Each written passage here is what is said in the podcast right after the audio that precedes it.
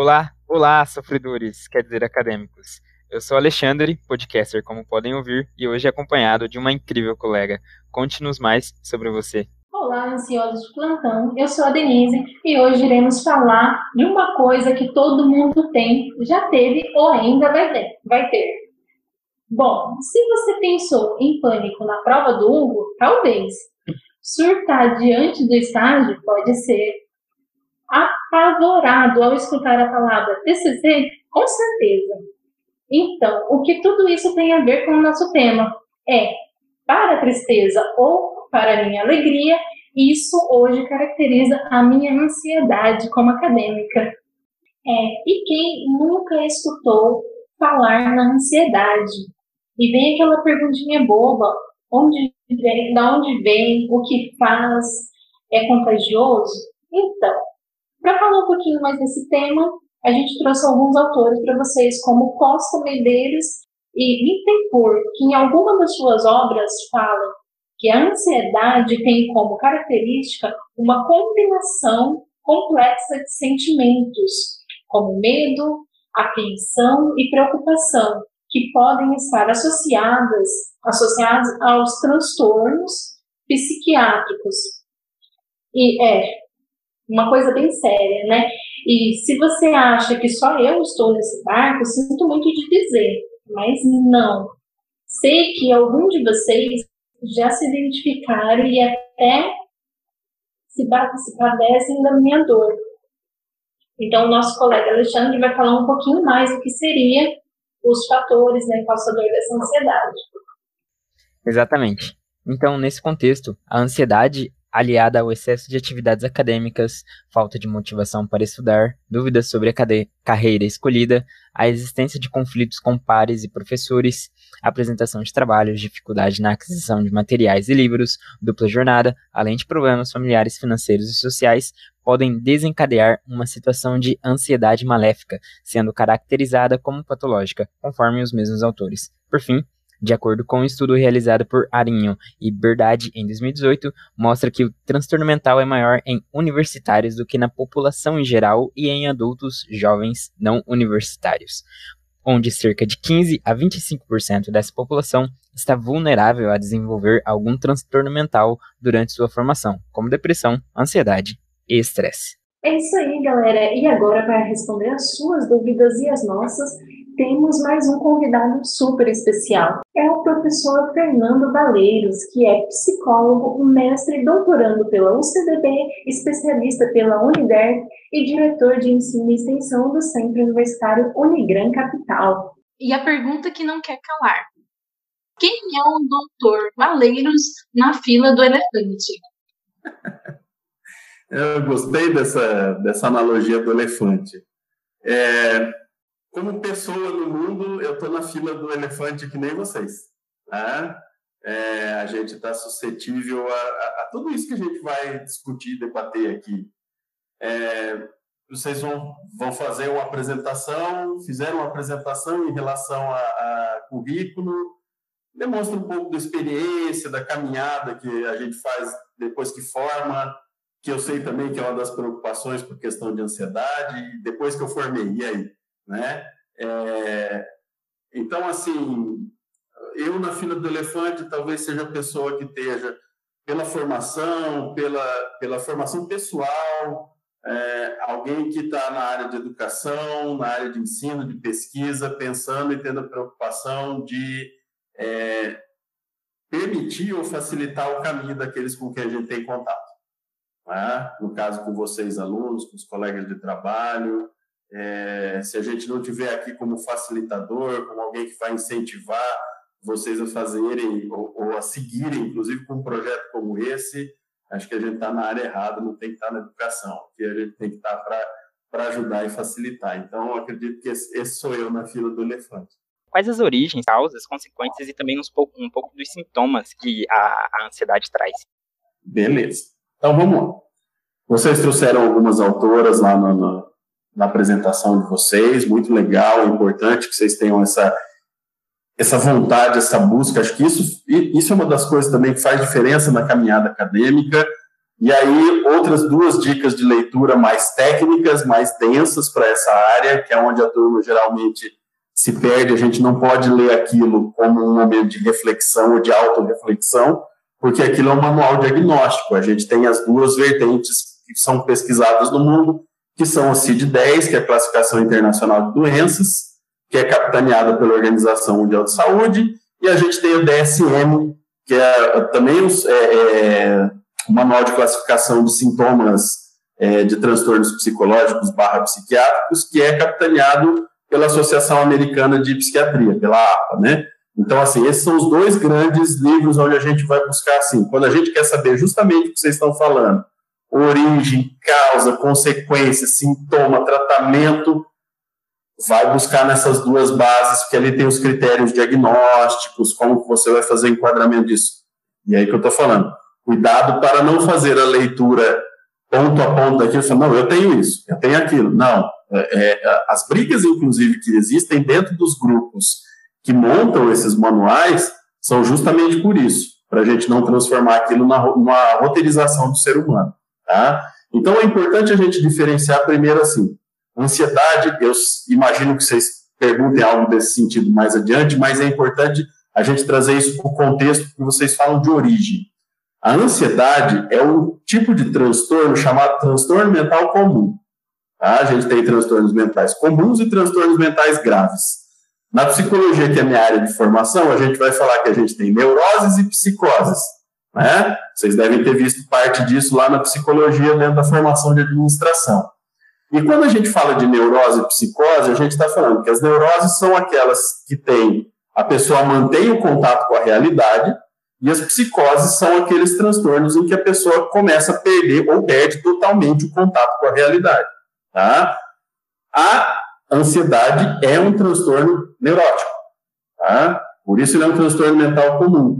Ele tem, ele tem sintomas não psicóticos. E ele surge a partir do outro tema, que é extremamente recorrente quando a gente fala de pesquisa nessa área, que é o estresse. Porque o estresse é a base inicial de todo esse processo. Né?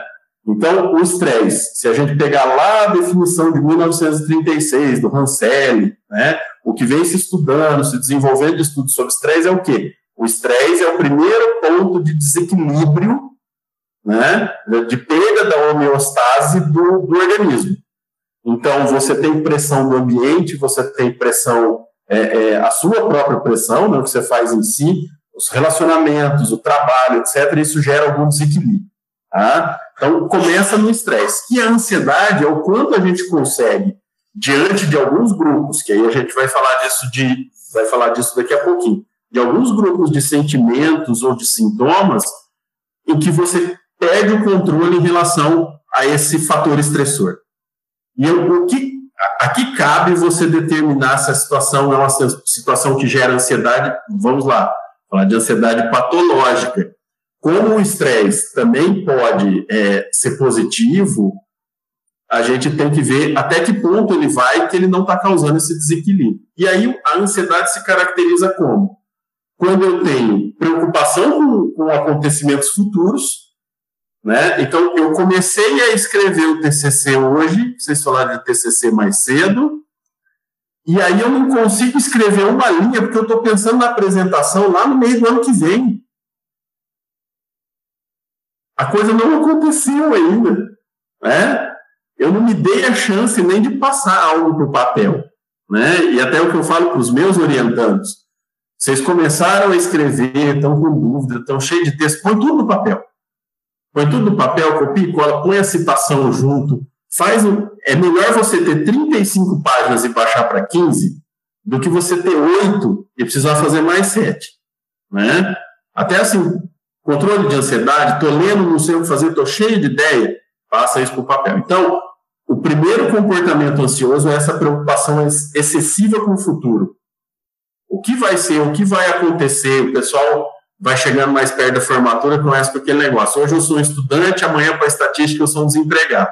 Então, assim, calma, né? Dá, dá um dia, dá, dá, um dia de cada vez para você, respira um pouco, tá? E aí você tem a parte da ansiedade que acontece agora, que aí ela se ancora no nosso sentimento, lógico, sempre a gente está falando da parte excessiva, daquilo que foge ao controle, do medo, quanto à, reação de uma ameaça que ela é real ou que a gente percebe como real. E aí vocês devem ter pessoas é, é próximas, conhecidas, ou com quem vocês já conviveram, que assim, chegou em casa no final da tarde ou no início da noite, saiu do expediente, chega em casa, fecha tudo, liga o alarme, tranca a porta, dá aquela olhada assim, né? Não está passando ninguém na rua, né? E começa, porque podem me roubar, porque vão entrar, porque vão bater, porque se toca a campainha, viram. Então, assim, aí a gente precisa ter muita atenção, porque esse comportamento está se transformando numa questão patológica. Tá? Um dia, né? Estourou um vidro, é, bateram no portão, fala assim, lá perto da minha casa tem feira. Então, sei que quinta-feira vai acontecer alguma graçola na minha casa. Alguém vai tocar a campainha, alguém vai chutar o portão, alguém vai soltar um rojão na rua. Todas essas coisas acontecem, semana sim, semana também. Então, a gente se programa. Ah, pode acontecer? Pode. Eu posso sair hoje, eu estava lendo a notícia hoje cedo, o cara conseguiu decolar com a caminhonete aqui em Campo Grande e ficar preso entre o ônibus e a parede do, do comércio. Né? Posso estar passando na rua e acontecer isso comigo, não acontecer nada. Pode.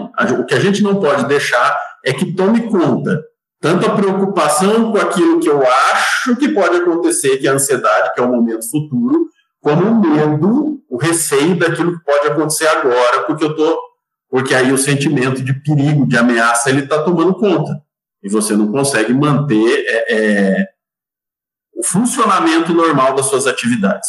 A gente está sempre se mantendo, então, falando de sintomas gerais, né? É, esse contínuo estado de alerta, essa questão de apreensão, de preocupação geral. E aí, qualquer transtorno é, é, psicológico, psiquiátrico, o que, que ele gera de problema a partir do momento em que, se, que ele efetivamente se transforma num transtorno?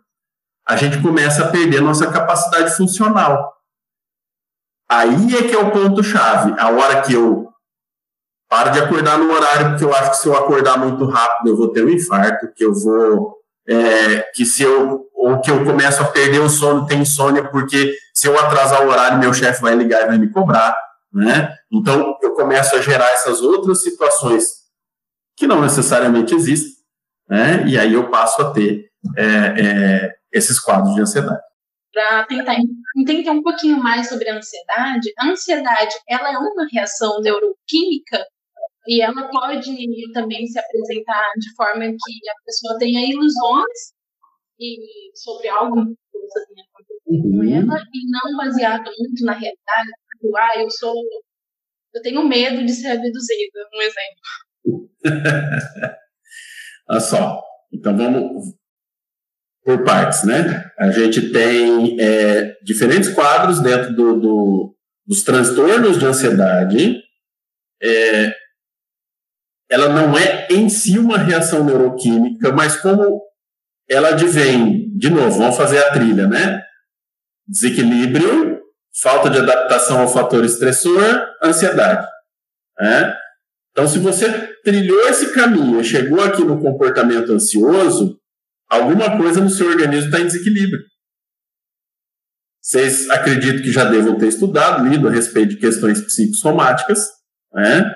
a ligação corpo-mente, né? Se a gente volta lá nos filósofos gregos, ligação de corpo-mente e tal, mensando em corpore sano, né? Que era pensado nesse sentido, mente sã corpo sadio, tem impacto. Ponto. A grande questão é que essa é a parte é, é, que ela vai diferenciar de uma pessoa para outra. Para algumas, ela vai se transformar num transtorno é, é ansioso mais grave, para outras ela vai gerar desequilíbrio e de repente vai levar a outros quadros. Né? É, então ela tem a questão neuroquímica e a princípio, a princípio, como a gente falou, quadros de ansiedade são quadros de transtornos mentais comuns, ainda que existam é, é, situações em que esses, essas os episódios ou as crises sejam graves, tá? Mas, a princípio, tudo isso ainda tem vinculação com a realidade. Porque quais são os principais quadros e os quadros em que é, as duas classificações estatísticas de doenças, elas é, compreendem da mesma forma dentro do quadro de transtornos ansiosos. As fobias, né? Fobia específica ou social, e as, aquelas fobias como Aí a gente tem a agorafobia, que é medo de espaço muito aberto, de multidão. Tem a claustrofobia, que é o medo de lugar fechado. Né? É, a gente tem nome de fobia para determinados tipos de bicho. A gente tem nome de fobia para pessoas, por exemplo, têm medo de palhaço ou pessoas muito fantasiadas.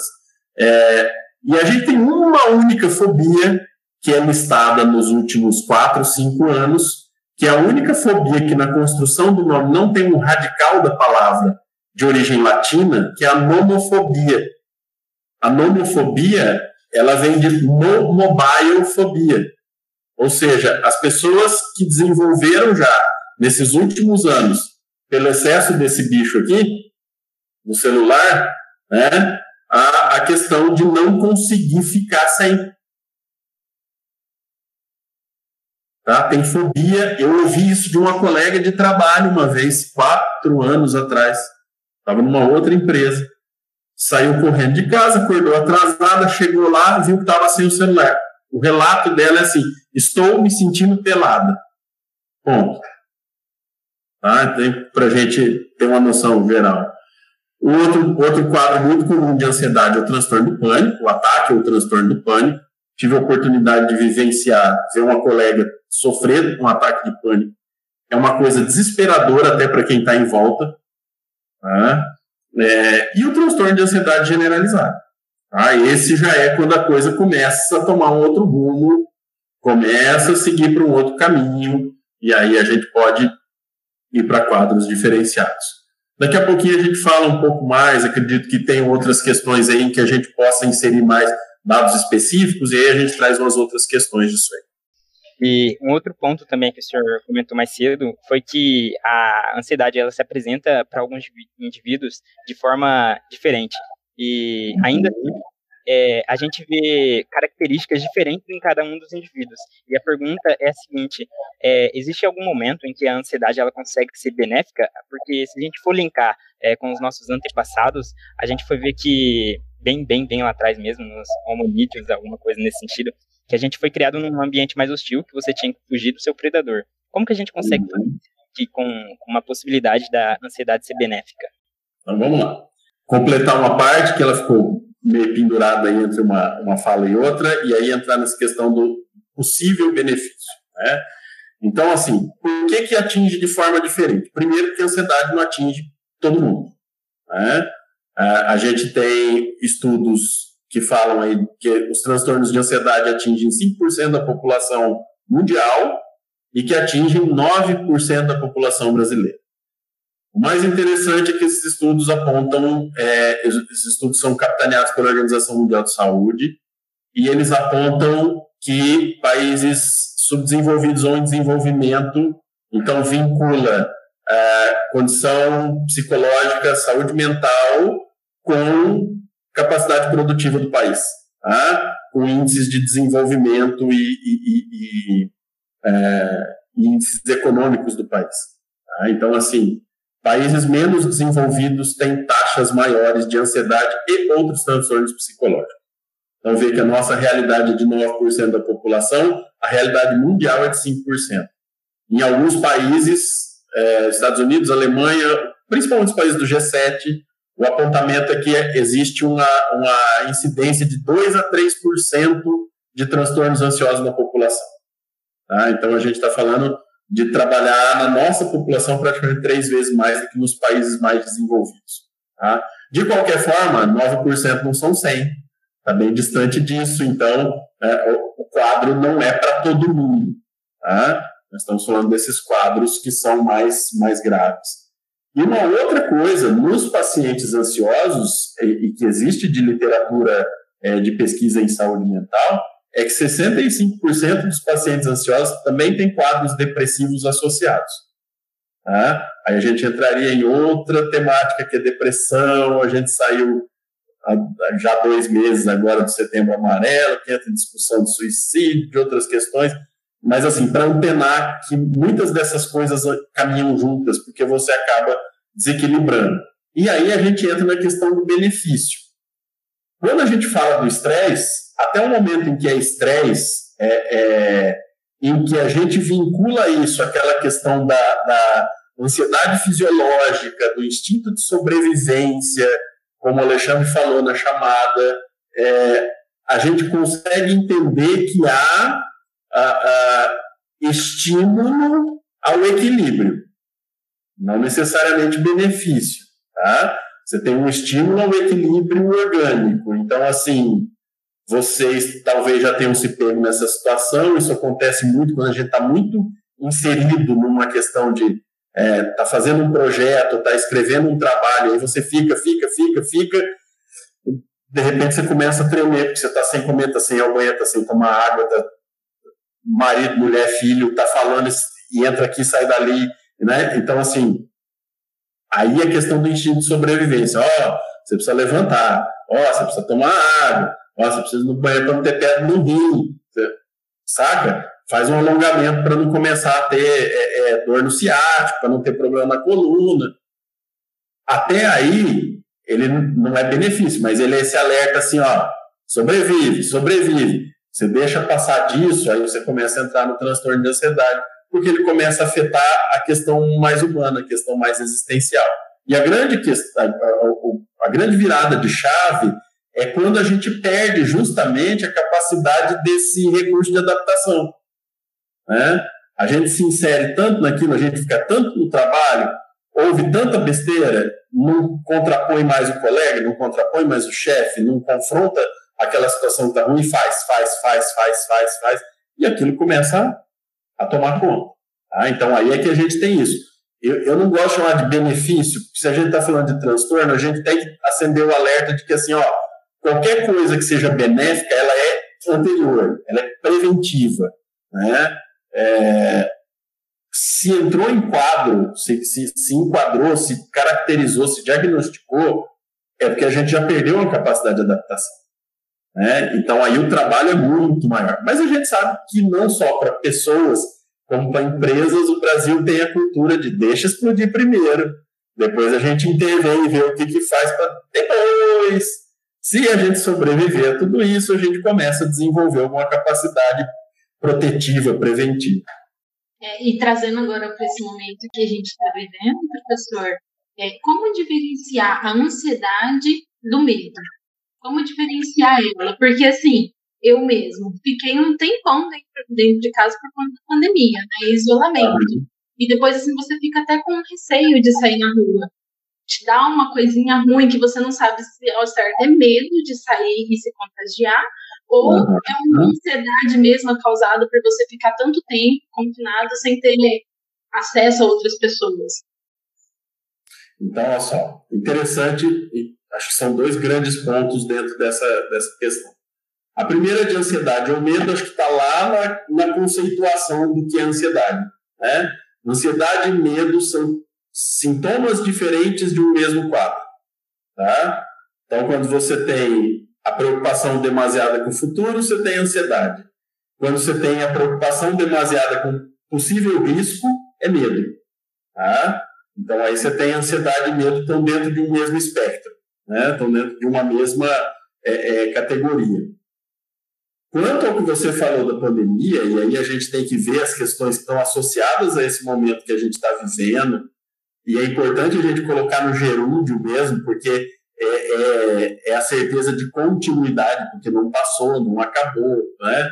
É, a coisa está assim, parar de falar não significa que acabou, né? Então assim, estamos passando por esse momento, estamos vivendo esse momento. E aí tem um pessoal, assim, a, o primeiro dado é de 30 a 50% da população geral, geral, porque isso está acontecendo no mundo, se não fosse mundo não era pandemia, de 30% a 50% vai ter algum sintoma ou algum quadro de é, é, desequilíbrio da saúde mental. Ok? seja ansiedade, seja depressão, seja é, estresse agudo, seja, sejam casos mais graves. Tá? É, a grande questão é essa: vai variar a severidade de acordo com o que a gente tem de capacidade de confrontar essas situações. Além disso, agora eles estão estudando justamente esse movimento, porque a gente tem, e aí acredito que nós três aqui estamos enquadrados nessa questão. As pessoas que se preocuparam com esse momento e que continuam se preocupando e que continuam assim, olha, eu vou no mercado, mas eu chego em casa, eu tomo banho de salmoura, banho de álcool gel, depois eu vou pro chuveiro, né? Se deixar depois do chuveiro, ainda passa um pinho para dar uma garantida, assim, né? É, e tem a turma que está fazendo festa o tempo todo que não parou em momento nenhum. Tá? Esses grupos não vão mudar. Não vão mudar. Podem ter alguns aqui do grupo que está se resguardando que estão saindo um pouquinho, né? que não estão aguentando mais ficar fechados e estão tendo alguma mobilidade agora, né? Como a gente fala, para tirar a cabeça da água, né? Para respirar um pouco, para não afogar, né? Mas o pessoal agora está estudando uma coisa chamada síndrome da cabana, que é justamente isso que você descreveu. Eu estou aqui na cabana, fechadinho, estou protegido, já entendi como é que funciona, já me adaptei a isso. Falaram que eu posso sair. Ah, mas eu posso mesmo? Até onde eu posso ir? Se eu for até aqui, tá bom, não, mas aí eu, eu volto para a cabana. A cabana continua me dando proteção. Então, acho que agora a gente vai é, é, começar a vivenciar, porque a princípio, é, outras situações similares, e similar talvez seja o único adjetivo que a gente possa usar, porque nunca teve nada igual, nunca teve nada é, é, é, próximo do que a gente está passando, pelo menos para a gente, né? talvez a turma que viveu mais para trás lá, que viveu varíola, que viveu é, essas doenças que hoje todos a gente tem vacina ou remédio para cuidar, é, é, tenham vivido algo próximo disso. Mas agora a gente vai começar a ter esses impactos do longo prazo, porque até então tudo que se tinha de registro eram de situações de confinamento ou semi-confinamento aí de três a quatro meses, e a gente está entrando, está passando para o nono mês semana que vem. Né? Nós estamos falando de, de três quartos do ano nessa situação. Eu não lembro ter ficado em momento nenhum nisso. Né? Eu lembro muito pelo contrário da gente sair aqui da Unigram mais de 10 horas, sai conversando da sala, vai até um ponto conversando com vocês, depois ainda esbarra em mais dois, três professores, conversa mais um pouco no estacionamento, entra no carro, vai embora, e no outro dia cedo está aqui de novo. E aí outras pessoas, vocês estão lá indo para o serviço, fazendo as coisas e isso está tudo bem mais ou menos esse ano. Tá? Então, acho que é esse ponto que a gente vai entrar. A gente tem essa questão do quadro de ansiedade justamente em relação à, à pandemia, que a gente não sabe a duração. E a gente continua com essa questão. Qual é o risco efetivo? Tem ou não tem? As pessoas. E a gente não tem nenhuma certeza científica do andamento é, é, biológico, fisiológico, médico, do acompanhamento desse quadro. Né? Tem muita pesquisa em andamento, mas tem pouquíssima certeza. As certezas continuam sendo distanciamento, máscara, álcool gel, sabão e água. Né? O resto, o resto é resto. Hey, olá! Aproveitando esse papo tranquilizador, esperamos que sim. Dividimos esse episódio e assim você vai poder ouvir a nossa voz em dose dupla, entendendo um pouco mais sobre uma cultura de esgotamento.